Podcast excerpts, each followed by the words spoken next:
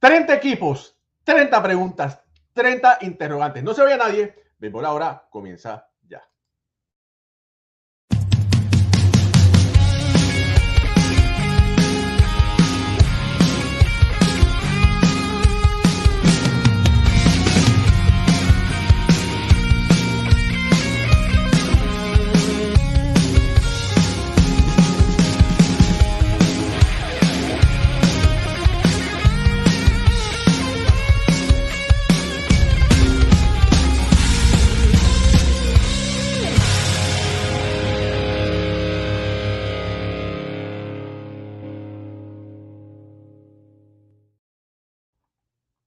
Saludos familia, mi nombre es Raúl y Ramos, me acompaña Pucho Barrios directamente desde Puerto Rico. 30 equipos, 30 preguntas, 30 interrogantes. Vamos a hablar hoy sobre todos los equipos de la MLB, que es lo más importante que aflora en el presente y en el futuro, Pucho, de estos 30 equipos. Por aquí y llegó el hijo pródigo, mira, a tiempo siempre llega. Oye, oye, Ricardo, ya está bautizado el hijo pródigo. ¿Cómo está? ¿Cómo le va? Esa es la frase de nuestro querido Ricardo. No, esa frase no es mía. Esa frase no es mía, esa frase no es mía. Esa frase es Giancarlo Figliulo, un compañero mío de, de la radio y de la televisión, quien cuando lo conocí en un programa de radio decía eso. Y nada, se nos pegó a todo, se nos pegó a todo y fue genial. Además, él tiene una personalidad súper auténtica y, muy alegre. Entonces, el programa, yo recuerdo que el programa se llamaba Grandes Ligas al Día. Comenzaba, era de lunes a viernes de 7 a 9 de la noche en Unión Radio Deportes, aquí en, en Venezuela. Y cuando empezaba el programa, él, bueno, daba el, el saludaba y daba el, como el intro del programa y entonces decía que bueno, comiencen a mandar sus mensajes al 876, ese era el número de teléfono el que tenían que mandar el mensaje de texto para que nos llegara a nosotros. Entonces decía, comiencen a mandar sus mensajes al 876, el costo del mensaje es 0,5 bolívares más básico masiva. Así que a partir de estos momentos, y entonces aplaudía frente al micrófono y hacía, ¡Come y chamo, yo llegué, incluso una vez tuve una novia que ella me decía, pero ¿por qué? O sea, ¿qué es esto? Y yo le decía, es que te tengo que echar la historia. Y cuando le echaba la historia se moría de la risa. Y entonces acá rato que nos pasaba algo bueno me decía, Kaman. Y le digo, Ahí está la historia del Kaman. Bueno, familia, Ricardo Guibón desde Venezuela, Pucho Barrios. Y hoy, como, mira, saludo a Jorge Betancourt que está por ahí conectado. Eh, y hoy vamos a hablar, tenemos 30, 30, 30 preguntas, una pregunta por equipo. Eh, vamos a estar analizando eh, en, esta, este momento, después del trade deadline, que se cambiaron, ¿verdad? Los, equipos, algunos equipos se reforzaron, pero vamos a hablar sobre todos los equipos, todas las interrogantes. Así que, para hacerlo interesante, un minuto aproximadamente entre ustedes dos, o entre los tres, ¿verdad? Para hacer los 30 equipos. Vamos a comenzar. Eh, vamos a poner aquí antes de comenzar, vamos a poner, vamos a poner las tablas de posiciones para que todos puedan apreciarlas. Vamos a ponerlas aquí. ¿Verdad? Eh, en la Liga Americana, los Orioles están al tope, le sigue Tampa, Toronto, Boston y los Yankees. En la central, Minnesota está el líder, le sigue Cleveland, Detroit, los White Sox y los Reales. En el oeste, Texas, Houston, Seattle, Los Angelinos de California y Oakland. En la nacional, Atlanta primero, Filadelfia, Miami, Mets y Washington DC. Eh, la central, Cincinnati en el puntero, Milwaukee, los Cubs, Pittsburgh y San Luis. Y en el oeste, los Dodgers, San Francisco, Arizona, San Diego y Colorado. Bueno, ya que le dimos un breve repaso a cómo está el standing de las grandes ligas, Vamos a comenzar. Eh, Bobby Chet se lesionó. Los eh, Toronto consiguió a Colton Wong, ¿verdad? Eh, ¿Es suficiente lo que, hicieron, y lo que hizo Toronto para poder reemplazar la ofensiva de Bobby Chet, que sabemos que es un hitero? Dígalo, Ivonne. No. No. Yo no sé. Yo no sé cuánto pueden aguantar los azulejos sin Bobby Shed, pero definitivamente estás perdiendo a tu jugador más importante después de Vladimir Guerrero Jr. O estás perdiendo a tu jugador más importante junto con Vladimir Guerrero Jr., para no ponerlo uno por encima del otro. La ofensiva de Bobby Shed y la forma como llega a los turnos, la forma como es clutch, eh, no hay forma de reemplazarlo y además es un excelentísimo campo corto. Eh, por más que llegue Colton Wong, no, no veo a los azulejos eh, llegando lejos en esta temporada. Además que fue un equipo que no fue que se haya movido mucho, más bien llegó Paul de Jong y, y, no, de verdad no creo que Toronto tenga un cierre de temporada espectacular como para poder decir eh, que van a clasificar a, octubre con un buen récord y que en la postemporada tendrán un buen desempeño. Yo creo que yo estoy de acuerdo ahí contigo, Ricardo. Eh, la, no fue muy, no, tuvieron buena, no fue muy, no tuvieron buena movida el equipo de Toronto. Eh, al perder a, a Bobby pierden básicamente lo que ha sido su ofensiva este año. Eh, cuando vemos los números, básicamente él es el mejor bateador por número de este lineup. Eh, y este año está teniendo tremenda campaña, está entre los campos cortos que más está bateando, detrás de, de Corey Seager eh, está líder en hits eh, en la liga, o si no, compitiendo con, con Luis Arraez. Eh, es una baja grande. Paul Dillon está teniendo una temporada de resurrección, que sabemos que después de, esos años, hace varios años tuvieron, tuvieron buena temporada sobre 20 cuadrangulares, no había sido el mismo, y este año volvió como a dar señales del mismo Paul Dillon, Ricardo, y es cambiado y esperemos que ¿verdad? funcione con, con, con el equipo de San Luis, haga, el trabajo mientras Bobichet esté, esté fuera, pero no creo que lo, Toronto añadió a Jordan Hicks, eh, porque también lo mismo, pierden a, Romano, luego pueden usarlo, ¿verdad? Veremos cómo, cómo lo usan, pero no creo que sea lo suficientemente para la sobrevivir en esa, en esa, eh, esa, esa, división del este de la americana, que, sabemos lo competitiva que está. Bueno, miren, eh, yo no voy, a, no voy a opinar porque no entiendo que están dándole por el queso a la bola, como dice nuestro amigo Candy Maldonado. Mira, eh, los Orioles de Baltimore. La pregunta es si, si, si hicieron lo necesario para conseguir el picheo que necesitaban. Eh, y yo antes de hoy pensaba que estaban ok, pero bueno, John Flaherty, que fue el lanzador que consiguieron, tiró seis entradas, permitió eh, cuatro hits, una carrera, ponchó a ocho y dos pases por bola. Ganan los Orioles, creo que fue seis carreras por uno. Y bueno, definitivamente la adición de Flaherty y ese primer juego hace que el standing todavía de los Orioles aumente mucho más. Siguen en primer lugar y por lo menos en este primer juego, los Orioles lucen de maravilla. Sí, dieron buenos prospectos, pero consiguieron ese lanzador que los fortalecía. No, posiblemente no una, el super lanzador estrella que todos, todos añoran, pero sí un lanzador con experiencia que va a fortalecer el picheo de los Orioles. Ricardo. A mí me parece que los Orioles hicieron un buen movimiento. Primero ah, tomaron a Shintaro Fujinami para fortalecer el bullpen, luego agarraron a Logan Reinhardt de los Marineros de Seattle y finalmente a Jack Flaherty para la rotación. Si el equipo sigue bateando como está bateando, yo no veo ningún tipo de problemas para que se queden con la división, cosa que mantengo de hace un rato, que los Orioles van a ser los primeros en el este. Eh, su problema era el picheo, hicieron movidas para fortalecer el picheo. Ya creo que es hora más bien de que empiecen a responder. Y Jack Flaherty lo empezó a hacer. No hay por qué dudar de los Orioles de Baltimore de que tengan un gran cierre de temporada.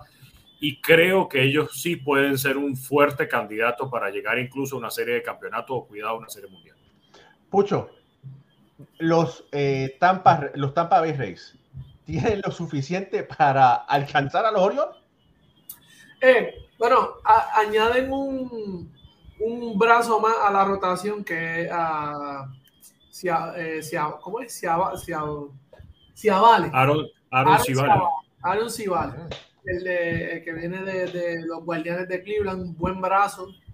Sabemos lo que hace el equipo de, de Tampa, pero ahí mandaron otro lanzador a la, a la, lista de lesionados. No tengo el nombre ahora mismo, pero salió hace. Salió no, a, a, Shane McClanahan. nada más y nada menos que el mejor lanzador de la rotación. algo que no les conviene en esta etapa a, a Tampa Bay, eh, que están a juego y medio de, de los Orioles de Baltimore eh, a este equipo lo que le estuvo pasando sabemos que fueron los problemas internos. Sabemos que desde ese, ese, ese, ese problema en, el clubhouse fue lo que empezó a, a, derrumbar este equipo. Han ganado dos series corridas. Esperemos que ¿verdad? cojan el rumbo de nuevo, dejen eso a un pero es, difícil cuando es, un, un, tipo de problema como ese está en, el ambiente, porque esos son los, más difíciles de superar que cualquier adición de un brazo, un pelotero o cualquier necesidad eh, física que necesite el equipo. Mira, Tampa se enfrenta a los Orioles dos veces en septiembre, en dos series. Así que en este momento los Orioles están dos juegos arriba. Pero si, si, si Tampa continúa jugando bien, van a tener el futuro en sus manos, ¿verdad? Si pueden barrer a los Orioles, si se mantienen prácticamente igual, pero pueden barrer o ganarle la serie a los Orioles, mira, ten cuidado porque todavía pueden alcanzarlo. Y tú, tú sabes algo que quería decir de los Orioles, Raúl y Ricardo, a mí los Orioles para la temporada y para la división no me preocupan. Yo creo que, que estoy de acuerdo contigo que ellos van a, van a llevarse la división, mi gente. Todos los que nos están escuchando, nos están viendo, yo creo que Baltimore se va a quedar con esa división. Eh, a mí me preocupa en la serie cómo ellos manejen su. Van a tener muchos juegos duros ahora terminar, cerrando esta, eh, esta temporada, estos últimos dos meses. Cómo manejen su, su relevo, su bullpen, que es el corazón de ellos. Cano, estaba, estaba, un poco cansado. Hay que ver cómo. El, uso que le den Ricardo. Ayer intentaron poner a, a Fujinami de relevo con base llena y dio dos bolazos. Eh, ¿verdad? Se perdió. Le, se, le fue el juego ahí. Fujinami tiene, está teniendo serios problemas de control. Bueno, eh, pero ya eso dependerá de justamente de cómo lo usen, pero de que tienen las piezas pero, pero no, al, no resultarle, como tú traes un Fujinami, lo usaste iniciador, no te dice el trabajo. Ahora lo mueves de bullpen. Estás buscando una posición para que te come esos innings para darle descanso a los muchachos y no está resultando. Te hace volver a tu, ¿verdad? A tu fórmula original y ahí es donde puede causar problemas en la postemporada, pero eso es lo único que me me preocupa un poco de, de último. Pero tú sabes quién sí no vota un juego. ¿Quién? Nuestro amigo Carlos Bonilla. Carlos Bonilla de cuidatufinanzas.com.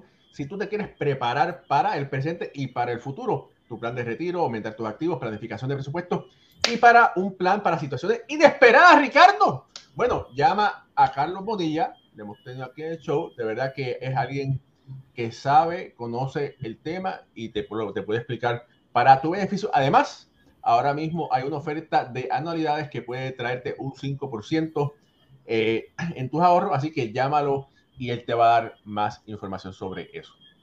Mira, por aquí eh, hay un mensaje, ¿verdad? Que antiguamente los fanáticos de los Orioles no, no se escuchaban. Eh, dice por aquí José Rosario, dice, buenas noches a todos y bendiciones, saludos de, de Tutuado y fanáticos de mis amados Orioles que estamos gozando. José, felicidades. Eh, dice también muy importante, tenemos un receptor muy inteligente detrás del plato y ayuda mucho al picheo. Víctor Manuel Otero, que estuvo conmigo el martes, que ustedes se fueron de jerga por ahí. Les voy a descantar el día a vacaciones. Dice saludos a Raúl y los muchachos. Eduardo Chávez dice Bicheta por su bateo, no por su fildeo. Wilmer Caruche, buenas noches muchachos, saludos desde Bogotá. Los Reyes y Astros se reforzaron muy bien le salió perfecto que los Mets firmara a Verlander porque vuelve a los Astros y los Mets tienen que pagar parte del contrato. O pagaron. O pagaron. Eh, dice Eduardo que Toronto le falta piseo. Marlene, Marlene Díaz dice, hola amigos, atenta a sus consideraciones, se aprende. Gracias, muchas gracias. Y qué bueno que estás aquí. Luis Alberto López López, buenas noches y saludos desde Valencia, Venezuela. Armando ML dice, saludos desde México. México, eh, Armando, ¿con tequila o sin tequila? Dice, son los mejores. Muchas gracias. La bola mágica creo que la vendieron los Mets también. Hay que preguntarle a, a Moisés. Vidal Santiago, saludos a todos. Como me hubiera gustado que la bola mágica me dijera que los Yankees podrían clasificar a la postemporada. Bueno, imagínate. Y Eduardo Chávez, saludos a todos por ahí. Eh, muchachos, Pucho, ¿pueden los Medias Rojas de Boston aguantar el barco hasta que llegue Chris O el agua está hasta el cuello. Los niños te van a dejar de comer algún momento. No, no, hasta el cuello con los movimientos que ellos, ellos hicieron, ¿verdad? Salieron un poco de, de ese tráfico que tenían eh, de, de, jugadores de posición al dejar ir a, aquí que y, y, eso. Cogieron uno, uno, un brazo, cogieron un picheo pues que, para que haga el trabajo. Eh, porque su ofensiva está, ha estado todo el año. La ofensiva de Boston ha estado todo el año. Eh, el problema de ellos, sabemos que el, ese picheo tienen a, ¿sabe? a todos sus lanzadores, Chris Sale, mira, Chris Sale, Gary Whitlock y Tanner Hawk, están todos en la lista lesionados. So, básicamente el trabajo que ha hecho Alex Cora con, con, este, con este equipo, si entra, para mí, yo pensando, Ricardo, si entra aunque sea ese, ese juego de Waikal, de esa serie de Waikal, hay que estar considerando a Alex Cora para dirigente del año, porque un equipo de Boston que nadie esperaba eso. El, espérate un momento, que todo, todo, ah. todo que bueno para, para Boston, pero el, el, dirigente de año de la americana, en mi opinión, tiene que ser el manager de Baltimore. Pero es que. No, no, no tiene discusión. Pero, pero es que ese, eh, ahí voy. Eh, lo único que difiero con eso es, ya Baltimore era un equipo que estaba proyectado a esto. No. No. Lo vimos, el, lo vimos el año pasado. Sí, no, no, una, una, cosa es que lo hayamos dicho nosotros, pero otra cosa es que en grandes ligas piensen que Baltimore iba a ser el equipo a ganar la división este año. Bueno, pero sabíamos, ellos cerraron duro la temporada con todos los prospectos, desde que subieron a Rolling, fueron uno de los mejores equipos. Bueno, los, los Orioles de Baltimore, los Orioles de Baltimore tenían al inicio de la temporada una proyección de acuerdo a Fangraphs de 10% para estar en postemporada. Claro. 10% de acuerdo a Fangraphs, los Orioles de Baltimore. Ahora, la proyección hoy es de menos de 10% de estar fuera. O sea, ya para, para Fangraphs, los Orioles tienen 90 y más por ciento de probabilidades de estar dentro de la postemporada. Sí, Eso pero, lo logra Brandon pero, Hyde. Pero cuando, cuando tú le das el crédito a un manager, ¿sabes? hay que ver qué, ¿sabes? No tiene nada. Ahora mismo mira a los Yankees. Y miraron boom. Mira a la Escora. Con Boston. Duval se lastimó han sido defensivamente no han sido el mejor equipo y como quiera están ahí peleando para un pase a la postemporada. Ah, pues tú me sí, tienes cara que tú no, a, mí me, a mí me tiene cara que tú fuiste de los tipos que votó por que no votaron por Derek Jeter no, para, para, sí. para, el Hall of Fame. Sí, no, mira, mira, mira, va, vamos a pasar la página porque son, son frente equipo. Ese, ese, eso, eso es verdad, yo, mi opinión, viendo, ¿verdad? Yendo un poquito más a fondo, no tan solo viendo solamente lo, la sensación de lo que es el equipo de Baltimore, que es tremendo equipo y de verdad que me gusta lo que están haciendo, pero eso te, lo discutimos después cuando lleguen los premios. Está bien, mira, oye, eh, Ricardo, ¿podrán los Yankees, y no te emociones que solamente tenemos un minuto, un minuto y medio, ¿podrán los Yankees hacerle una virazón en, los, en las próximas semanas con los jugadores que se van a integrar. Recordemos que ya hay unos que se fueron en lesión. Pero Ricardo, adelante, por favor. Ya, repite otra vez tu pregunta, por favor. ¿Los Yankees podrán qué? Podrán lograr una virazón y continuar o seguir con el pie de derecho. ¿Podrán ganar? ¿Podrán clasificar? Cashman dice que sí. Oye, para que Ricardo se quede en silencio, óyeme. Oye, no, no puedes consumir tus minutos de silencio. Mira, yo creo que sí pueden clasificar. Yo creo que sí. Honestamente, creo que sí puedo, que, que, sí pueden, porque la diferencia que tienen en el wild card no es lo suficientemente grande como para que tú me digas a mí, no hay ningún tipo de posibilidad. Son solamente tres juegos los que separan a los Yankees en este momento del tercer puesto del comodín. En estos momentos están jugando contra los Astros de Houston y le están ganando cuatro carreras por tres. Se ha visto destellos de un equipo de Nueva York ofensivo, contundente, eh, explosivo, pero no es todos los días. Creo que poco a poco están empezando a atacar algunos detalles. Creo que la salida de Domingo Germán definitiva de la rotación da un aire, un aire nuevo, porque siempre hubo esa como esa incógnita de quién va a ser el quinto abridor, si estoy dentro de la rotación, si no estoy dentro de la rotación, para todos en general, porque Severino no lo sabía, Germán no lo sabía, tenías que recurrir muchas veces a Johnny Brito o a Randy Vázquez, o tenías que recurrir a Michael King o a Clark Schmidt. Ahora con una pieza menos empieza a abrirse un poco más el panorama. Por otro lado, la, el manejo de Anthony Rizzo también es algo que influye porque Anthony Rizzo eh, viene, viene, sufriendo con síntomas de post-contusión eh, desde el choque con Fernando Tatis. Es verdad, eso no tapa que en los tres primeros meses y medio de la temporada no haya bateado, pero resulta que si ahora solucionas ese problema, podemos ver un Rizzo completamente diferente. A lo mejor estoy pecando de ser demasiado optimista, pero nuevamente son solamente tres juegos. Tres juegos es ni siquiera una semana. Tres juegos es una serie, donde tú ganando tres y el otro equipo perdiendo tres, tú estás adentro.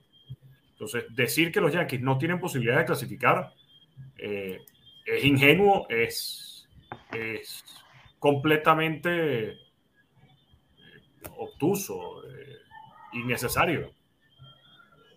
Bueno, mira, por aquí saludo a José Olmo que está conectado. Dice: Buenas noches, saludos a Raúl y sus panelistas. Desde Atlanta, Georgia, la casa de los Bravos, mis Yankees jugando hoy el juego que deben jugar todos los días de juego. Y José Rosario da la razón. Bueno, vamos a ver. Eh, en la central de, de, la americana, los guardianes todavía son contendores. Pucho. Yo creo que, que Cleveland con eso, con los cambios que, que hizo, ¿verdad? Eh, buscando ese, eso, ese bate que, le hace falta, además del de, del de José Ramírez. Eh, sabemos porque la central no está muy competitiva, que digamos, ha sido una, una, división bien floja. Eh, entonces, ¿qué te puedo decir de Cleveland? No tiene, no tiene un equipo que no tiene fuerza, pone la bola en juego. Es un equipo que pone la bola en juego el equipo que menos se poncha en todas las grandes ligas, eh, al igual que lo hizo el año pasado, pero eso fue lo mismo que, pues, le hizo falta en, en, ese, en, esa, en esa serie, que creo que no, no buscaron en este, en este mercado de cambio un bate de fuerza o alguien, un tipo que, que, que, limpie las bases, que es lo que lo, está haciendo es, es Josh Naylor eh, sabemos la, la, temporada que, que, está teniendo, sobre, bateando sobre los 300 puntos, eh, sobre 60 y pico, 70 y pico de carreras impulsadas, pero necesitan otra persona además de él y José Ramírez, que no lo, no, no lo encontraron. Subieron Oscar González de nuevo. Vamos a ver qué, qué pasa con Cleveland. Vamos a ver si pueden empatar o, quedarse con esa, con esa división central que están peleándola con los, con los mellizos de Minnesota. Eh, Ricardo, los Reales de Kansas City. ¿Qué va a pasar en la, en la temporada muerta? hubieron rumores de que Salvador le van a cambiar. Eh, Dairon Blanco, el cubano que jugó en Puerto Rico en Dominicana, hizo el equipo de Grandes Ligas a mitad de temporada, ¿verdad? Después subido, ha demostrado que tiene el talento. Pero ¿qué tiene que hacer ese equipo de los Reales para poder mejorar? Bueno, no solamente eso. Eh, los Reales de Kansas City cambiaron a Ryan Yarbrough, cambiaron a Scott Barlow, eh, salieron de un gentío. José Cubas también lo cambiaron. Yo creo que yo creo que es una situación importante que se que yo creo que además las figuras importantes del equipo tienen que conversar. O sea, el hecho de que el hecho de que a ti te llamen capitán del equipo, seas el creo que es el quinto capitán que tiene la organización de los Reales de Kansas City. Eh, o cuarto capitán que tiene la historia de los Reales de Kansas City, que es Salvador Pérez. Que tienes una temporada, la verdad es que muy buena para Salvador. Estuvo incluso dentro del juego de las estrellas. Y que de repente llegue el mercado y digan que, que tu equipo está oyendo ofertas. O sea, que sí, o sea, están considerando cambiarte. O el hecho de solamente estamos dispuestos a oír ofertas. Yo no sé hasta qué punto eso demuestre compromiso de parte de la organización. Yo no sé si eso sea positivo para el resto de los jugadores, porque, a ver, tú puedes ser Scott Barlow, tú puedes ser José Cubas, tú puedes ser eh, Mira, hasta MJ Meléndez si quieren. O Bobby Witt Jr. Pero resulta que ya tú estás empezando a oír por la prensa que tu equipo está queriendo o está oyendo ofertas por tu capitán. Eso nos... A mí no me... Eso es. Y esto, de nuevo, una opinión completamente personalísima. A mí eso no me gusta. A mí eso no me suena bien. Entonces yo no sé hasta qué punto casi que sea correcto o sea idóneo para cualquier jugador jugar entonces en Kansas City. Porque si tú estás, si tú nombras a tu pelotero franquicia, a tu pelotero que ganó una serie mundial, tu pelotero que fue más valioso de esa serie mundial, como capitán de la organización y cuatro meses después, ah, no, si llega una oferta lo podemos cambiar, entonces ¿para qué es el capitán? ¿El capitán fue capitán de cuatro meses? No, el capitán se supone que es una figura que se va a quedar contigo en el resto de su carrera, o por lo menos que debería ser por el resto de su carrera, y en torno a él se hace un equipo. Pero este, la verdad es que todo ese manejo no me gustó para nada de los Reales de Kansas City. Si no, no tiene sentido llamarle un capitán. Exacto. Muy cierto. Mira, eh, los Tigres de Detroit, los Tigres de Detroit, eh, está pasando por una transición donde Eduardo Rodríguez no quiso ser cambiado a los Dodgers de Los Ángeles, ¿verdad?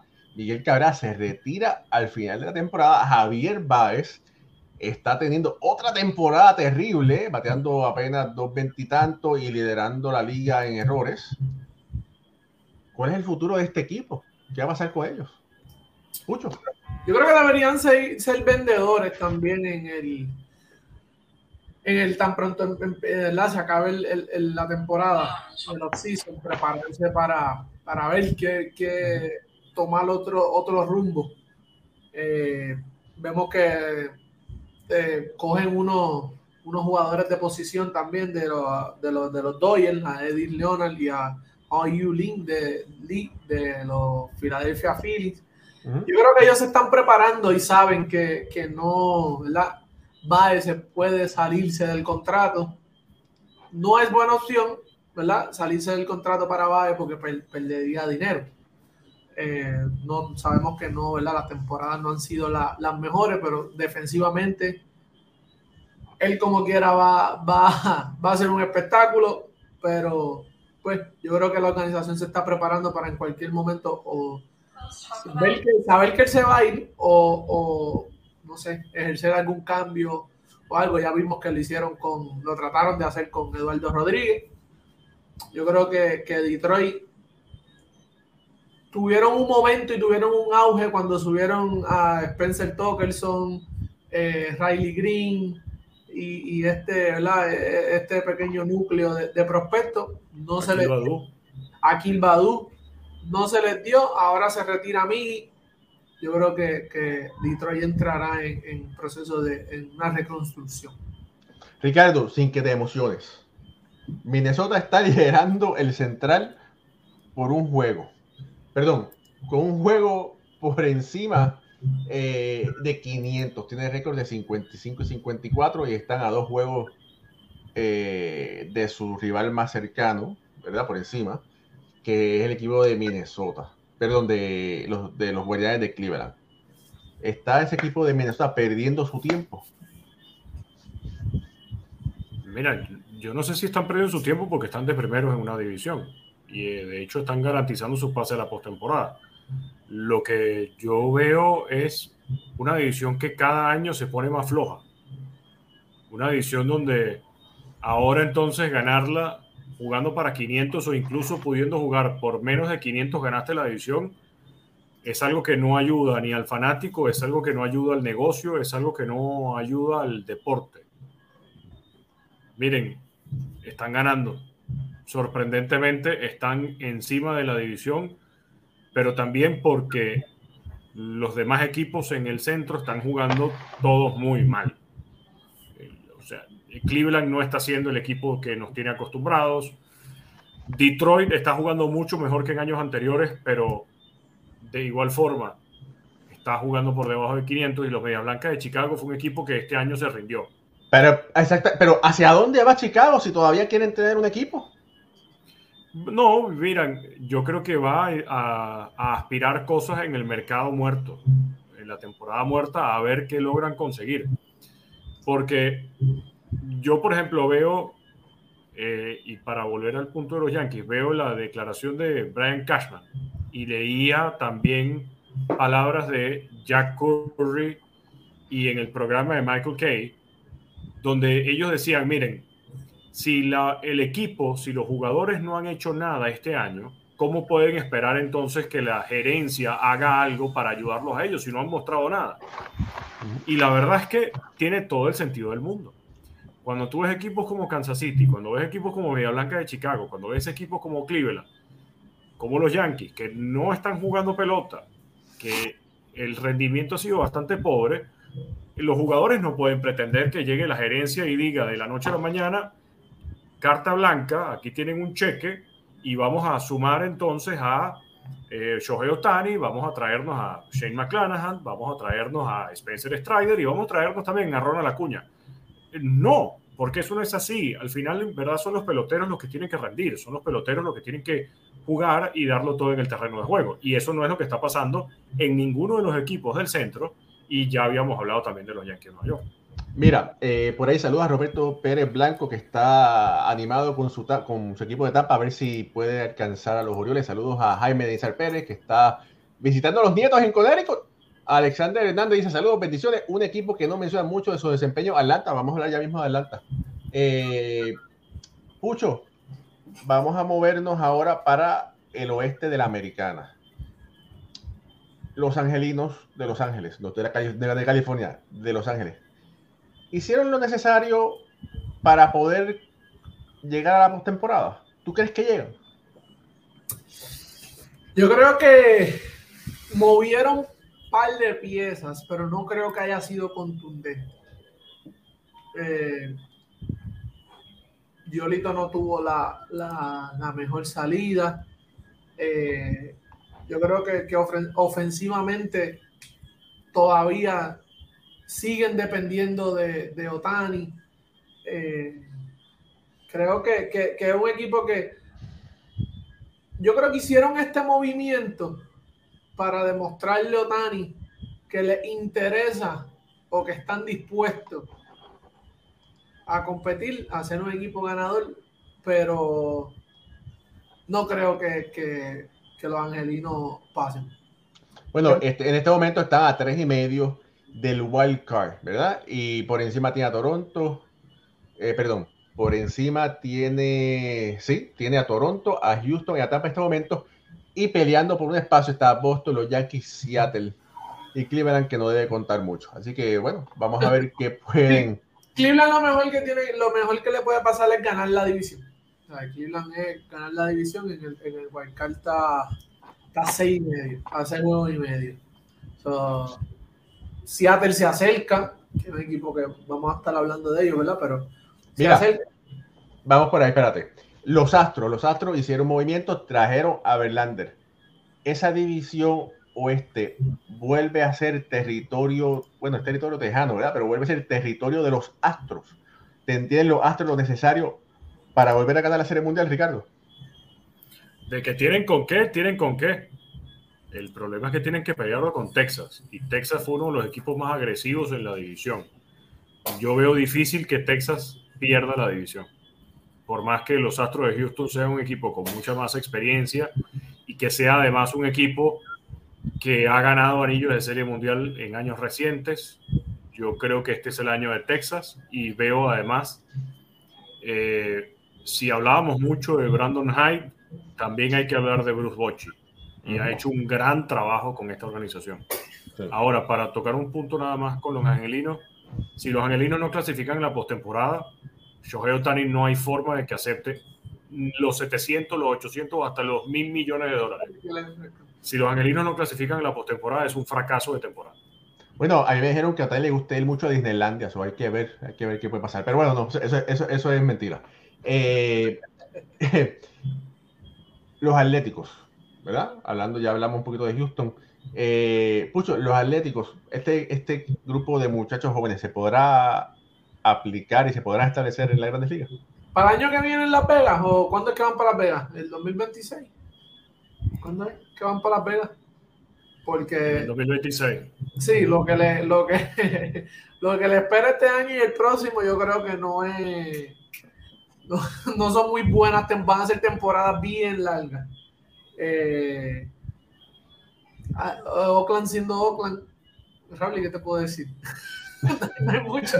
Bueno, mira, mira, mira si, mira si los Atléticos han sido buenos en su historia, que los Atléticos son el equipo más victorioso en la historia de Filadelfia. Porque para los que no saben, los Atléticos empezaron en Filadelfia. Filadelfia, No, y es verdad. ¿verdad? ¿Sí? ¿Verdad? Oye, Pero lo bueno. mismo, buenos prospectos, ¿sabes? Vemos a, a Teori Ruiz, fue una sensación al principio. Eh, tuvieron a Fujinami, era algo que se esperaba, lo cambiaron. Oakland haciendo ellos mismos, jugando su Moneyball, eh, teniendo buenos prospectos, buenos, buenos, ¿verdad?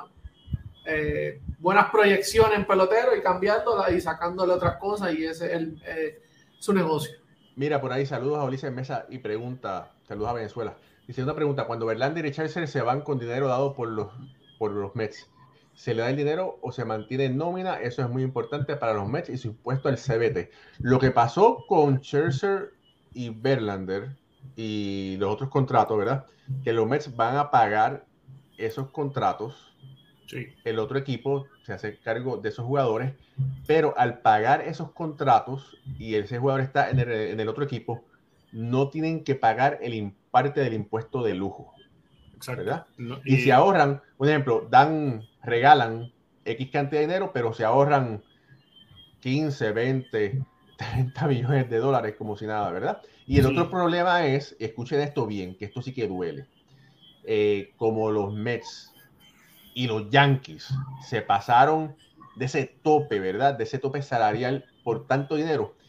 Si los Mets consiguen, vamos a decir que les toca el draft número 10 por la cantidad de dinero invertido, van a perder 10 espacios. O sea, que les tocaría escoger en el número 20. Eso sí que duele. Pero bueno, Sí, tal cual. Mira, por ahí saludos a Rey Delgado, que está por ahí conectado, el, el manejador de nuestro amigo Chuchito Alonso. Eh, dice Aníbal Rodríguez, rumores de renovación a nuevo estadio de Anaheim o moverse a Long Beach con un nuevo frente de playa al retener a Otani. Bueno, y también se sabe que ese equipo de, de los Angels lo están tratando de vender, ¿verdad? Era lo que se había dicho. Era un intento del año pasado, eh, a- perdón, a principios de este año y Arte Moreno decidió que no iba a vender. Cuando vio la valoración de Forbes, que no cambió nada con respecto al año pasado, dijo no vendo. Y, si, y si de verdad van a buscar a Otani, mm, ¿cómo contratas a un pelotero por 600, 700 millones de dólares y vas a renovar un estadio? no veo, no veo que las dos cosas vayan de la mano. Mira, eh, los marineros de Seattle. Los marineros perdieron el tiempo al no traer eh, jugadores de impacto a su equipo. Yo creo que sí. Sí. Yo creo que sí. Entonces, sales de Paul Sewell, te ves como si estuvieras, ¿verdad?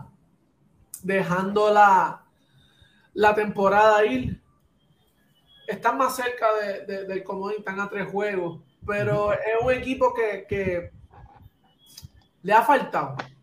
Le ha faltado. No, no ha sido obviamente lo que esperábamos. No esperábamos que los marineros, ¿verdad? Estuvieran vinieran de atrás adelante. O sea, el año pasado lo hicieron, pero este año no. Este año tenían mejor equipo, obviamente en papel no ha sido así, ¿verdad? Eh, eh, en el terreno de juego, como quiera tienen, tienen Braden 3 por el White Card. Eh, Julio Rodríguez no, no, ¿verdad? no, ha sido lo, que se esperaba, ha tenido una, una, temporada que no ha podido mantenerse. Teoscar Hernández está haciendo lo de él, pero ¿sabes? bates como Eugenio Suárez, eh, Ty France, eh, ¿verdad? Eh, esto, estas segundas voces cantantes no, no, no han estado ahí consistentemente, pero con todo eso tienen la oportunidad de, todavía ¿verdad? pelear por el, por el comodín. Vamos a ver qué, hacen los, los marineros. Yo esperaba más en el mercado de cambio de ellos. Pero un momento, eh, noticia de última hora, usted está viendo Béisbol Ahora junto a Ricardo Guibón, Pucho Barrios y mi nombre es Raúl Ramos. Dele like a este programa y ayúdenos a crecer para que este programa pueda ser enseñado a más personas. Ok, eh, los Texas Rangers consiguieron dos lanzadores iniciadores, consiguieron un catcher y anteriormente habían conseguido los servicios de Haroldi Chapman, pero no consiguieron un bateador extra, ¿verdad? Que los ayudara. Texas se reforzó, pero ¿ustedes creen que consiguieron lo necesario para llevarse a la división o solamente para competir? No, yo creo que sí. Yo creo que sí. Yo creo que lo que consiguió los Rangers de Texas es más que suficiente para, para ir a la, a la división, para ganarla, eh, para todo. Porque además ya activaron a Corey Seager de la lista de lesionados, eh, sumaron a Max Scherzer, aunque perdieron a Nathan Giovaldi y, la, y, es por 15 días, suman a Jordan Montgomery, suman a Chris Stratton. Yo creo que más bien fue uno de los mejores equipos y el que mejores frutos va a ver de lo que es moverse en la fecha límite de cambios. Eh, vamos, vamos para Nacional. Los Bravos de Atlanta ¿Ustedes piensan que los Bravos de Atlanta debieron haber conseguido un lanzador iniciador? Les hace falta ese, Están primeros en la división por un camino grande, ¿verdad? Pero les, hace, les hacía falta ese lanzador extra. Bueno, ya van a activar a Max Fried. No sé qué tanto les haga falta un lanzador abridor como están jugando los Bravos de Atlanta. Es un equipo que va cómodo en el este de la Liga Nacional y todo lo demás lo tendrá que hacer en la postemporada, donde en postemporada quizás el abridor no, no influye tanto, sí influye el bullpen y ahí es donde Atlanta está blindado. Y trajeron a Abraham, que estaba teniendo buena temporada, eh, un brazo de zurdo. Eh, yo creo que, es lo que le, le hacía falta a ese, a ese bullpen. Relevo, que es lo que ¿verdad? habíamos mencionado, que, que lo que estaban agradeciendo el equipo de Atlanta. Obviamente no lo veíamos por la ofensiva que tiene.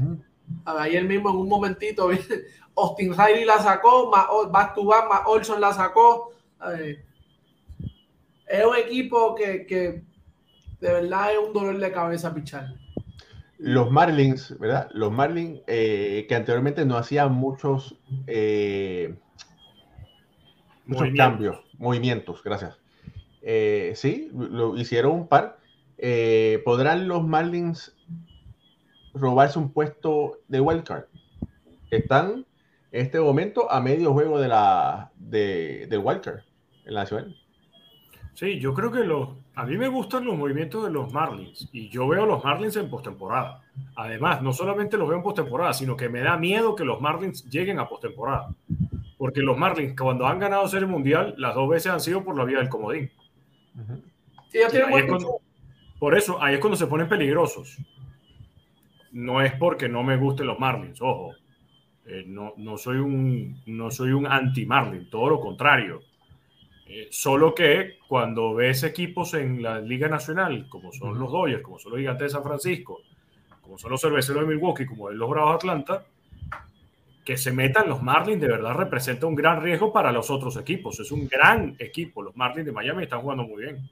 Y recuerden, Ricardo, mira, mira, esta, mira esta estadística de los Marlins, que es bien interesante, y más cuando viene la postemporada, que tú sabes que los juegos son cerrados. Los Marlins tienen 24 y 9 en juegos de una carrera. No están adelante por una carrera. Sí, sí, sí. Debe ser de los mejores récords en la liga.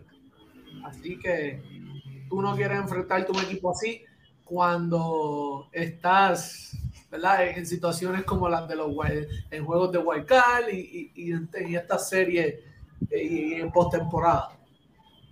Bueno, eh, los Mets podrán ser los Mets competitivos el año que viene. Yo creo que la definición tiene que ser, hay que poder descifrar qué significa ser competitivos. Si competitivo es jugar para 500, que parece que esta temporada no lo van a lograr, ¿verdad? O poder hacerlo el año que viene. Sabemos que con las transacciones que hicieron, los movimientos que hicieron, eh, perdieron a Verlander, perdieron a Scherzer, eh, hace falta conseguir ese, ese picho de algún lado. Eh, Carrasco no ha, no ha aportado como se esperaba que iba a aportar cuando fue cambiado a, los Mets a ser agente libre al final de la temporada. David Peterson ha sido muy inconsistente, Taylor Magic también ha sido muy consistente. Se han crecido en momentos, pero es como el cangrejo, un pasito para adelante y otro para atrás. Eh, se menciona que Billy Epler va a tratar de traer a otro lanzador japonés. Recordemos que él fue quien escauteó a Otani, trajo a Kodaisenja. Eh, si van a ser competitivos, hay muchos huecos que tienen los Mets que mejorar. Entre ellos sacar a, Boggy, ¿verdad? No, ese no hay espacio para Boggy en ese, en ese equipo. Eh, lo hemos dicho desde el principio de la temporada y bueno, ya hemos visto los resultados. Muchachos, ¿algo que ustedes quieran añadir? A mí el, problema que yo estoy viendo de los Mets es que es un equipo que tiene todo para ganar, pero no gana. Y eso me preocupa. Tú llegaste a esta temporada teniendo ni siquiera, y vamos a irnos hacia atrás, llegaste un momento a tener una de las rotaciones más temibles en el béisbol. Matt Harvey, Noah Syndergaard, Jacob DeGrom, Steven Matz. Lesión tras lesión, lo fuiste perdiendo a todos. Llegas a 2018-2019, donde sumaste a Pete Alonso, donde más adelante sumas a Max Scherzer, sumas a Justin Verlander, tienes a uno de los mejores campos cortos, tanto defensivos como ofensivos, que han pisado el terreno de juego, Francisco Lindor. Y además de eso, tú has ido jugando con peloteros muy útiles, caso Jeff McNeil, que es un excelente bateador caso Marcaña, eh, has tenido peloteros eh, jóvenes, caso Brett Beatty, tienes a peloteros o tuviste a peloteros con experiencia de Eduardo Escobar que no encajó en el equipo. Eh, ¿Hasta qué punto los Mets parecen olvidarse, o los jugadores de los Mets parecen olvidarse del equipo al que están representando? Eh, que también se oyeran cambios, o sea, se, se, pudieron haber oído rumores de que iban a cambiar a Pita Alonso. Eh, esto no es, eso no es algo que a mí me gustaría ver siendo fanático de los Mets. Incluso como cuando los Bravos de Atlanta hace un par de años eh, se iban a desmantelar y que para el, el All-Star Game iban a vender a Freddy Freeman y resulta que más bien, no, vamos a ser compradores, vamos a comprar a, Eddie Rosario, vamos a traer a Jock Peterson, vamos a traer de regreso a Andual, porque hemos perdido a Ronald Acuña y resulta que terminas ganando una serie mundial. Esos son jugadores que se creen que tienen el uniforme de los Bravos de Atlanta. Esos son jugadores que dijeron, nos sentimos como los Bravos de Atlanta de los 90, que vamos con todo y que podemos pelearle a todo. Bueno, esto es lo que necesitan los Mets de Nueva York, una, como una sacudida de, hey, despierten, porque son los Mets. Eh, no es el equipito de segunda de Nueva York, no, no, no. Son los Mets de Nueva York. Eso es lo que yo quiero ver de los jugadores. Bueno, oye, eh, los Phillies, ¿podrán los Phillies repetir lo que hicieron el año pasado? Yo creo que sí. Yo creo que, que Filadelfia y esa adición de Michael Lorenzen, que hoy, hoy tiro yo, eh, eh, eh, me río porque vi el... Gracias, gracias porque lo tengo en el fantasy. no, pero hoy, hoy, estaba viendo y vi un highlight de hoy que le pichó a, a Luis y Luis Arraez le hizo así, le tiró las manos nada más, así, le dio línea por el medio. Y Michael Lorenzen y Sevilla hace ¿sabes? Nasty, pero es Luis Arraez, el Mr. Mateo, el, maestro, como yo, como yo le digo. No, pero Filadelfia tiene todo. Filadelfia eh, ha sido equipo, ¿verdad? Ha empezado de menos a más. Trey Turner no ha sido, ¿verdad? Lo, lo, no ha tenido buena temporada. Eh, pero la, la, lesión de Rice Hoskins también en, en, en, el sprint training fue algo, ¿verdad? Con lo que no, ningún equipo cuenta con con una lesión así, pero es algo que como quiera lo han sabido manejar. Eh, el picheo lo tienen, traen eh, a Lorenzo en buen abridor, le hacía falta. Sabemos que tienen buen bullpen con Alvarado, eh, Ser Anthony eh, Domínguez. yo creo que, que, Filadelfia tiene el bateo, buena defensa. Yo creo que, que bueno, bueno, no se puede decir buena a nivel élite, pero tiene, la, tiene una defensa decente eh, para ganar el, el, el, para llegar hasta, hasta lo último. esperemos que, que, repitan como, como el año pasado. Yo creo que, que, es un equipo que debemos verlo en la postemporada. Mira, saludo a Luis Rosario que está conectado. Alex Caraballo, eh, Jorge Alex Caraballo también está conectado. Dice que los Mets van adelante 5 a 3 en el octavo. Eh, eh, saludos a Marlon Eduardo Artigas, que tiene a su mamá convaleciendo. Eh, hermano, esperemos que, que, se pueda mejorar y que todos estén bien por allá. Dice Jorge Caraballo, dice, tanto la gerencia de los Yankees como de los Mets son financieras, no deportivas. Mientras se les siga llenando el parque, no les importa nada. Te voy a decir más, no se les tiene que llenar el parque, porque ya con todos los anuncios y todas las cosas, ya están haciendo dinero. Fíjate que cuando hablábamos hace, ¿qué? Dos meses. Hablamos en un momento de los parches en los uniformes. Y yo les comentaba que habían unos parches que me parecían descaradamente grandes. Caso del Motorola de los padres de San Diego.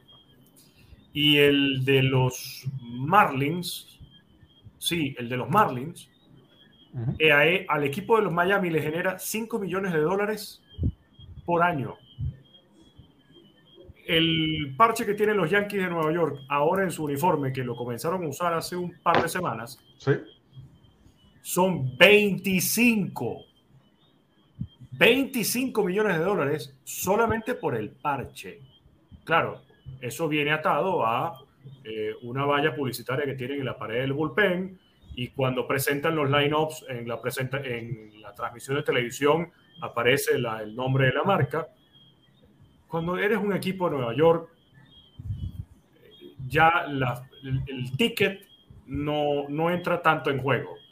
Eh, de hecho, mi papá me lo decía, los fanáticos deberían dejar de ir al estadio. Digo, con todo y eso, la marca vale 7 mil millones de dólares. O sea, los Yankees están tú a tú con los Dallas Cowboys todos los años. Ya, Hal Steinbrenner está haciendo un súper buen trabajo. Y Steve Cohen está manteniendo lo que venían haciendo los dueños anteriores y lo va a seguir haciendo por el resto de los siglos de los siglos. Amén. Pero es que, y tú sabes que, Ricardo, yo creo que financieramente ellos no se preocupan, ellos saben que van a, el ticket se va a vender. Sí, claro. Ellos son una marca, ellos, ellos son, ¿sabes? Ellos son un negocio. No importa, ¿verdad? La temporada que tenés, como tú bien, tú dijiste, Ricardo, los Cowboys. El, el, equipo de América, todos los años que los Cowboys tengan una temporada desastrosa están jugando en el juego de San Diego. y, fuera de eso, y fuera de eso, todos los conciertos, eso es dinero que entra a los equipos. Ahora mismo Pink está haciendo un concierto en City Field. Eh, los Tigres del Licey y las Águilas van a jugar en City Field. Iban, ellos querían jugar en Yankee Stadium, pero eh, mover la serie del Bronx a Queens se está ahorrando, ¿sabes cuánto? Unos 300 mil dólares aproximadamente por mudar ese juego. Así que ya ustedes saben que, que aparte de eso, yo espero, fíjense, entre, entre broma y en serio, sería, sería un sueño que uno de los equipos, que algún equipo de grandes ligas utilizara el, el logo de béisbol ahora en su en su verdad, en su uniforme. No porque verdad que vale 25 millones, pero bueno, si, si vale 2 millones, porque béisbol ahora está produciendo un par de millones. Así que bueno, vamos a seguir soñando y echándose hacia adelante. Miren, eh, los nacionales. ¿Cuál, ¿Qué depara el futuro de los nacionales? Se sabe que está en venta. Están último en la división. Eh... Están haciendo daño. es un equipo que, que, hace daño. A mí me ha sorprendido mucho eh, CJ Abrams. Es un pelotero que, que, vino en cambio el año pasado de, de San Diego se ha quedado con el campo corto y el trabajo que ha hecho ¿verdad? para la organización internacional ha sido, ha sido brutal. Eh, es un equipo de, de, Washington que hace daño, Raúl. Mucho. Mire, eh, miren, tengo que encomendarle, encomendar a ustedes dos, especial, ¿verdad? Bueno, a los dos, pero y a Ricardo, que Ricardo tiene juego ahora, pero él decidió, dice, tengo el compromiso de estar con béisbol ahora y con toda la familia de béisbol ahora pero se va a preparar ahora para ir a trabajar y narrar béisbol. Sí, discúlpeme que tengo que irme, tengo que hacer la transmisión del juego de los Estados Unidos contra Corea del Sur ahorita en el Mundial Sub-12 de béisbol que se está haciendo en Taiwán y estamos haciendo los juegos en vivo, así que, bueno, discúlpeme por esa que me tengo que ir. Voy a hacer el juego de las 11 y el de las 6 y media de la mañana. Así que, bueno, fuerte abrazo, gracias a todos por, conectarse y por estar pendientes a todos. ¿Por qué canal allá en Venezuela es que se da esos juegos, eh, Ricardo? Lo estamos transmitiendo nosotros en BIM Sport, que es un canal de la cadena Inter, de Intercable, y al mismo tiempo el, la cadena, eh, o el canal eh, Meridiano TV y Simple TV están transmitiendo únicamente los juegos de Venezuela en vivo. Nosotros estamos haciendo todos los juegos en vivo. Bueno, ya que los anunciaste, después te, pago, te paso la factura para que se le entregues ahí a, tu gerente. Un abrazo. ojalá, me pagaran. Dale, Eso se le quiere. No se vaya nadie que esto continúa, ¿verdad? Eh, la central, los cerveceros de Milwaukee, ¿verdad? Los cerveceros de Milwaukee podrán ganar en la central, podrán clasificar, Pucho. Ese es el equipo que yo, que yo cubro, Raúl, y cuando voy para allá. no, mira, eh, Milwaukee hizo buena, buenas movidas. Eh, trajo, eh, trajo a Andrew Chaffin, que es un zurdo, ¿verdad? Que no es. No es un zurdo que tú veas los números y tú digas, wow, ¿sabes? Te impacten, ¿verdad? Pero es un zurdo que hace el trabajo, saca mucho agua, ¿verdad? lo añaden a su bullpen lo, añaden con ese bullpen de, de Pyans y de. Eh, ay, ¿cómo es el closer ahora? Se me olvida. Este. Joder, no, Hayder. Este, no, el closer de no, espérate, eh, El que le dio el puño ahora. Sí, ahora estoy ya teniendo un comentario por ahí. Este. Ay, pues. Dale, pichón le, lo, lo, busco a lo, ya a la mente, pues lo, lo añaden verdad en esa, en esa rotación, puede tirarte verdad en cualquier situación, eh, que creo que, que, va a ayudar, va a beneficiar mucho a Milwaukee. Eh, yo creo que sí, yo creo que Milwaukee ¿verdad? Puede, puede llevarse la, la división. Los Cardenales de San Luis, los Cardenales de San Luis han tenido una temporada desastrosa eh, desde un comienzo, ¿verdad? Eh, estaban los rumores de Wilson Contreras. Eh, tienen récord de 48-61, ¿verdad? Cambiaron. Devin Williams, Raúl, perdón, Devin, Devin Williams. Devin Williams. podrán los que se mencionó que iba a cambiar hasta, hasta Arenado, ¿verdad? ¿Podrán los, los cardenales hacer los movimientos para traer de vuelta ese picheo abridor tan importante para poder ser competitivo? Yo creo que eso vamos a tener que esperar el, la temporada muerta, ¿verdad? Vamos a tener que esperar. El,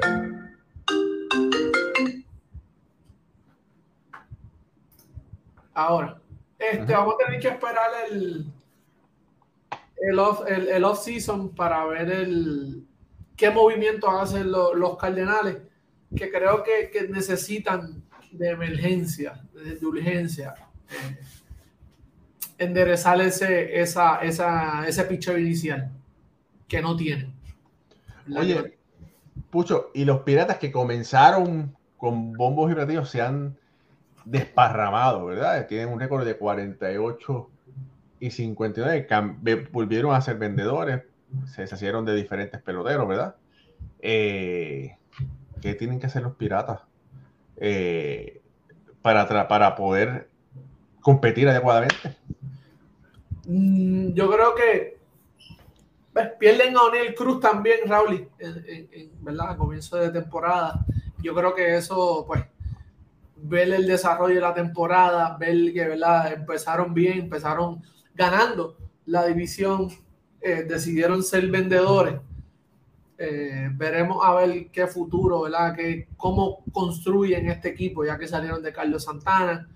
Vamos a ver que yo creo que McCutchen no va a durar mucho ahí tampoco. Cambiaron a su receptor Austin Hayes. So, vamos a ver qué hacen los, piratas. Mira, y los Cubs. Los Cubs eh, han, estado jugando últimamente increíblemente. Eh, han jugado para 8 y 2 en sus últimos 10 juegos. Estaban por debajo de los 500 y en este momento están 55 y 53. Están a 2 y medio eh, del wild card. Y a 3 de la división. So, tienen que ir por la división. Yo creo que sí. Yo creo que Está es lo inspirado. Yo creo que es lo que y es lo que van a hacer. Yo creo que es lo que, ¿verdad? Eh, lo demostraron en este en el, mercado de cambio. Traen a, a, a Quas, traen más picheo, traen a Jaime Candelario. Eh, de Tampa Bay trajeron dos, eh, trajeron un, un, pitcher también de George Robertson de, del equipo de Tampa. yo creo que, que los Cubs vieron la posición en la que estaban y decidieron fortalecer ese line-up con un Cody Bellinger, un Tasmin Swanson, que estamos viendo que, los Cubs defensivamente con esta adición de Bellinger y de Swanson han mejorado del cielo a la tierra. De verdad, yo creo que eh, mucha gente, ¿verdad? Piensa que pensó que Darwin Swanson, el contrato que le dieron, que ahí iba a quedar eh, eh, es un Swanson es un, campo corto y es un, es un ganador. Él no es muy vocal, vemos que es un campo no es muy vocal, pero es un líder y es un tipo ganador. Eh, viene de ganar en Vanderbilt, en Atlanta, que es su ciudad natal, ganó también. y yo creo que, que, eso lo trajo a, lo trae, lo, lo, lo está inculcando en ese clubhouse de joven de, de los Cubs y vemos el, el, el, resultado. Oye, ese equipo de Cincinnati, que sorpresivamente para muchos de nosotros, en primer lugar, tiene récord de 59 y 51. Milwaukee está solamente a medio juego de ellos. Eh, últimamente no han estado jugando tan bien, están jugando para 5 y 5, están jugando para 500. Eh, Eddie de la Cruz ha sido una bujía no solamente para ese equipo, sino para todas las grandes ligas. Todas las noches se las noticias sobre Eddie de la Cruz, ¿verdad? Y eso es bueno. Eh, tienen, la ofensiva, pero... Raúl, y antes de pasar a Cincinnati, el dato que te quería dar de, de, de los Cubs era el año pasado ellos estuvieron número 23 en Defensive Run 6 colectivamente, este año están séptimos. Ok, la gran diferencia. Ahí, ahí tú ves la diferencia y dónde los ven en el standing este año versus el año pasado. Mira, bueno, este equipo de Cincinnati tendrá el picheo para aguantar eh, la división o aguantar el wild card, porque hasta en este momento tiene un diferencial de carrera de menos 17. Y no es por falta de bateo, sino que el picheo no es tan, tan fuerte como debería ser para estar liderando esa división. Y el, ¿verdad? Ellos tienen a Alexis Díaz, que sabemos el temporadón que ha estado teniendo. Eh, pero le falta picheo iniciador y defensivamente, Raúl, y él estuve viendo el juego eh, contra los Cubs, defensivamente se le fue el juego. Y, es lo que, lo que yo digo de, este equipo, que tienen ese veterano en, en, Joey Boto, pero le hizo falta traer a alguien más con, con experiencia. A lo mejor aunque fuera como el rol que tuvo Beltrán en Houston cuando estaba cuando esos años de campeonato, eh, el mismo, el chiquitito de, Washington, el Baby Shark, ¿cómo era? Ah, sí, el, este, eh, mexicano es, ¿verdad? No, no, no me acuerdo cómo, cuál es el nombre ahora mismo, pero esto tipo, un tipo de veterano así le hacía falta a, a Cincinnati. Mira, bueno, vamos a hablar sobre el oeste de, de las grandes ligas, el oeste, el oeste de la nacional. Eh, los Diamondbacks hicieron lo necesario para, para poderse mantener. Ellos hicieron y no hicieron, ¿verdad? Porque ahora mismo ellos dejan ir a ellos dejan ir a Chafín cuando hacía días se convertía en yo creo el lanzador de bullpen con más entradas lanzadas en la organización, eh, ¿verdad? Y un, tipo de estadística así, no, no, no recuerdo bien ahora mismo. Y lo cambian, traen a Tommy Fan. Ellos, a ver, ellos, tienen, ellos tienen el, eh, traen a, a, Paul Sewell. A ver, como que cambia uno por otro, pero no te refuerza. o sea, no fue como que se reforzaron, fue como poner a uno y quitar a otro. Y, saliste de este, no, no tienes como que esa reserva. Eh, yo creo que, vamos a ver cómo termina Arizona. Está juego y medio de Guaycal a seis de la división. Todo es posible, ¿verdad? Tan, cerca, pero sabemos que San Francisco y los Dodgers están... Pero, pero los Dodgers sí se reforzaron. Los Dodgers, los se reforzaron en diferentes posiciones, no, no con superestrella, pero la, profundidad, donde en otros equipos los ciertos jugadores claves se han lesionado, los Dodgers han traído y se ve muy bien. Mira, esto lo hablaba eh, en, el día de, los cambios en MLB Network. Tenían a uno de los panelistas, él fue gerente de, era gerente general, tengo el nombre ahora mismo, yo soy medio malito con los nombres, eh, pero fue gerente de San Francisco, de los gigantes y él hablaba de eso, que a veces la gente se equivoca, y, esto la quiero que, lo escuchen, mi gente, que para tener un equipo ganador, para tú ganar un campeonato, tienes que tener todo el talento del mundo. A ver, y no. A ver, tú necesitas ciertas, ¿verdad? Tú necesitas cierto talento y tú necesitas piezas clave. Hay piezas clave, como lo que decía ahorita del papel de Beltrán, y estos tipos de veteranos así. Y él hablaba de que en el 2012, cuando ganaron los gigantes que él estaba, que él trae a Michael Sputaro. ¿Te acuerdas de Michael Sputaro? Claro, claro. Él decía, él, él fue un cambio under the radar, o sea, debajo del radar. Ah, Michael Sputaro, nadie... Ya, Michael Sputaro fue clave y él decía, y en el clubhouse era el que mantenía a todo el mundo en check, ¿sabes? Hablaba con todo el mundo, tenía buena energía, ¿sabes? Y esas son las cosas que tú quieres en equipos campeones. y yo creo que esto es lo que hacen los dos al traer de vuelta a Quique, a, ¿sabes? Esta química y este, y este, y este ambiente que crean. Son transacciones que hacen la diferencia. Sí. ¿Verdad? que no son grandes en nombre, en, eh, en ¿verdad? En, el terreno o habilidad, pero en las cosas importantes, ¿verdad? En química y, y, ¿sabe? y este ambiente que crea equipos ganadores, eh, eh, son importantes. Mira, los gigantes que están pisándole los talones a los Dodgers hicieron transacciones, pero nada significativo.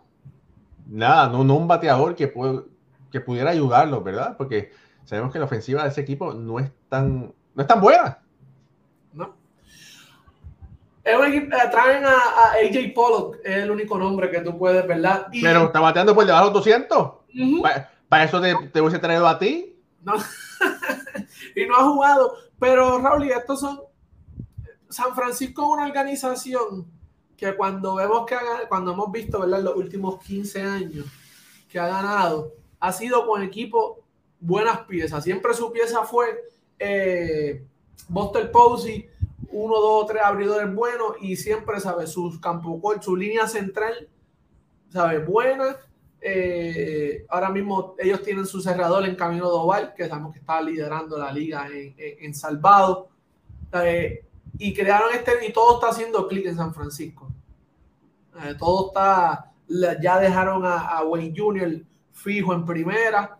Eh, Josh Peterson está haciendo un trabajo excepcional.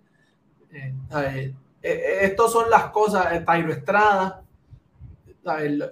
Esto es lo que para que San Francisco juega en equipo, es un equipo, no es una sola pieza.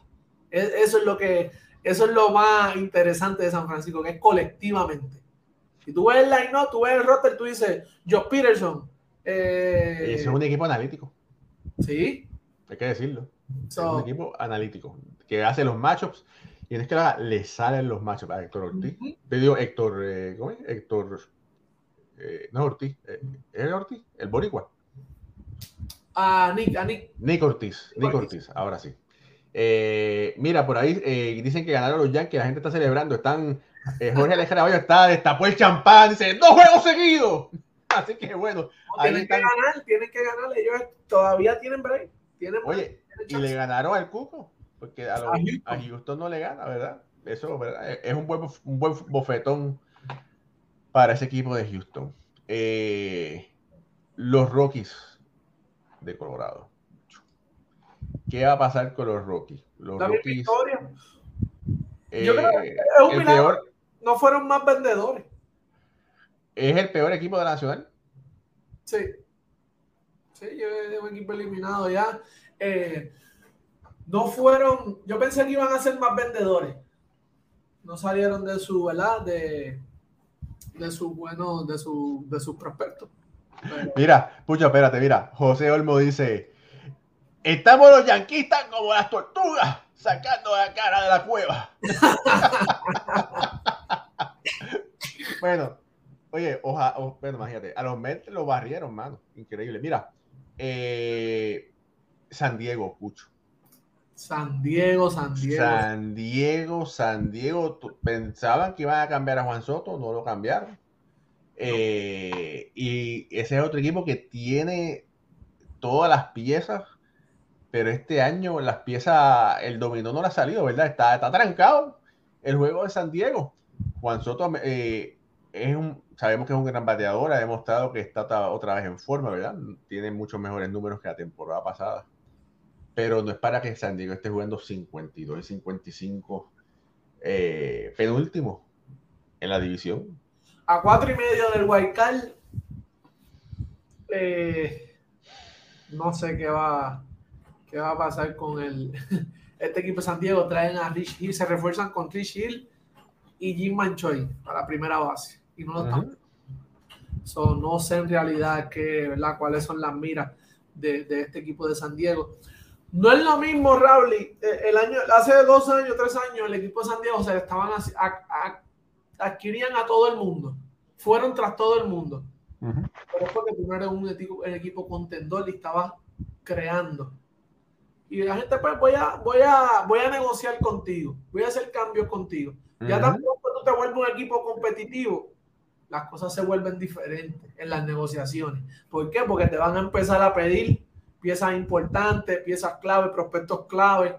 No es lo mismo cuando tú estás en un rebuilding process y está uno o dos jugadores, ¿sabes? Como Manny Machado nada más y después Tati, ¿sabes? No es lo mismo ahora que tú tienes un Sander Bogart, tú tienes a Tati, tienes a, Machado, eh, tienes buen, buen núcleo y, estás compitiendo por un campeonato, las negociaciones se te, se te trancan un poquito y yo creo que, lo estamos viendo y esto es lo que pudo conseguir eh, AJ Preller, que no creo que le vaya, no, no le vaya a servir de mucho. No vaya a servirle mucho, yo creo que él tenía que salir de Hayder o, de Soto y si no iba a salir de Soto tenía que salir de Hayder para traer algo que ayudara al equipo. Oye, Tatis batió 100 ruedas de los jugadores más jóvenes que más rápido ha llegado a, esa marca. Parece que el cambio al Rayfield le ha, le ha convenido. Eh, ha vuelto a repetir, poniendo buenos números de los mejores rifles ahora mismo en la liga. Es increíble el atletismo y con al principio lo veíamos y es una posición nueva, obviamente, en lo que le coge el timing y, se acostumbra a los jardines, pero ya vimos, cuando tú eres un atleta, tú puedes ¿verdad? hacer estos tipos de ajustes, vemos lo que está haciendo el niño, uno de los mejores outfielders en la liga. Pero fíjate, jugando el rifle, yo pienso que él va a poder mantener los números que estaba teniendo y lo ha demostrado. Ofensivamente sí, porque no requiere tanto, ¿verdad? Eh, como el campo corto. Eh, que tienes que estar corriendo el juego, pendiente del juego, estás envuelto en casi todas las jugadas. Es como el receptor. No, no, no es fácil, no es fácil eh, mantener la producción cuando tú estás en, la receptoría y, o en el campo corto. Sí. Pucho, 30 equipos, 30 preguntas, 30 análisis, 30 contestaciones. De verdad que nos tomamos más de una hora, hora y cuarto, pero yo creo que estuvo bueno. Te felicito a ti y a Ricardo. Eh, pudimos tocar eh, cada uno de los equipos. Algo que no es muy fácil, ¿verdad? Porque siempre sabemos que esta, este programa es Mets y Yankees Heavy, ¿verdad? Porque pues, estamos en Nueva York y son los equipos que Moisés y un servidor, Raúl y Ramos, eh, cubrimos en las grandes ligas, pero siempre es bueno hablar sobre todo, ¿verdad? Eh, no, estaba, no estaba Alfredo para defender a su a, roja, ¿verdad? Para decirle, no, los niños van a comer. Pero bueno. bueno, y, la gente, y voy, a cubrir a los, voy para allá, para el City Field, gente. Espérenme, vamos a estar el 1 de septiembre, Raúl y el 1 de septiembre. Así que. Bueno, mira. la, casi todo el elenco vamos a estar ahí. ¿Verdad? Sí, sí, va a estar, vas a estar tú, va a estar Moisés, va a estar yo. Y el sábado y el domingo voy a estar junto a Moisés Fabián en Camden Yards, cubriendo esa serie que debía ser una gran serie de, trenes, ¿verdad? Ahora es una serie debe ser que es un solo lado. Los Orioles de Baltimore, líderes del este de la Americana, contra los Mets de Nueva, York, que están penúltimos en el este de la ciudad. Pero bueno, ahí vamos a estar. Eh, van a estar celebrando el 40 aniversario del equipo que ganó la Serie Mundial de los 1983. Ya dicen que va a estar Eddie Murray, Cal Ripken, David Martínez, entre otros. Así que bueno, va a ser muy interesante ese sábado y bueno, y el domingo seguiremos ahí, tendremos que, no sé, comernos un sándwich de cangrejo y tomarnos una cervecita fría. Después, después del juego, después de trabajar, no antes. Después de trabajar, después de trabajar. Así que de verdad, gracias, gracias, gracias familia por conectarse lunes y jueves, 9 de la noche, béisbol ahora. Eh, estamos por YouTube, estamos por Facebook, nuestra página web www.beisbolahora.com. Gracias por su apoyo. ¿Y qué les puedo decir? Eh, nos sentimos privilegiados de que con todo el entretenimiento que existe, usted escoja escucharnos a nosotros, vernos un rato, leer nuestros artículos. ¿Y qué les puedo decir? Escúcheme bien lo que le voy a decir. Viva la vida en conteo de 3 y 1 cuando se le dice en conteo 3-1 es que el bateador está siempre ready para hacerle swing, ¿verdad? Así que, familia, viva la vida en conteo de 3-1. Se les quiere. Eh, agradecidos de su sintonía. Pucho Barrios, mi nombre es Raúl Ramos. Hasta la próxima y que viva el béisbol. Así que nos vemos, gente. Buen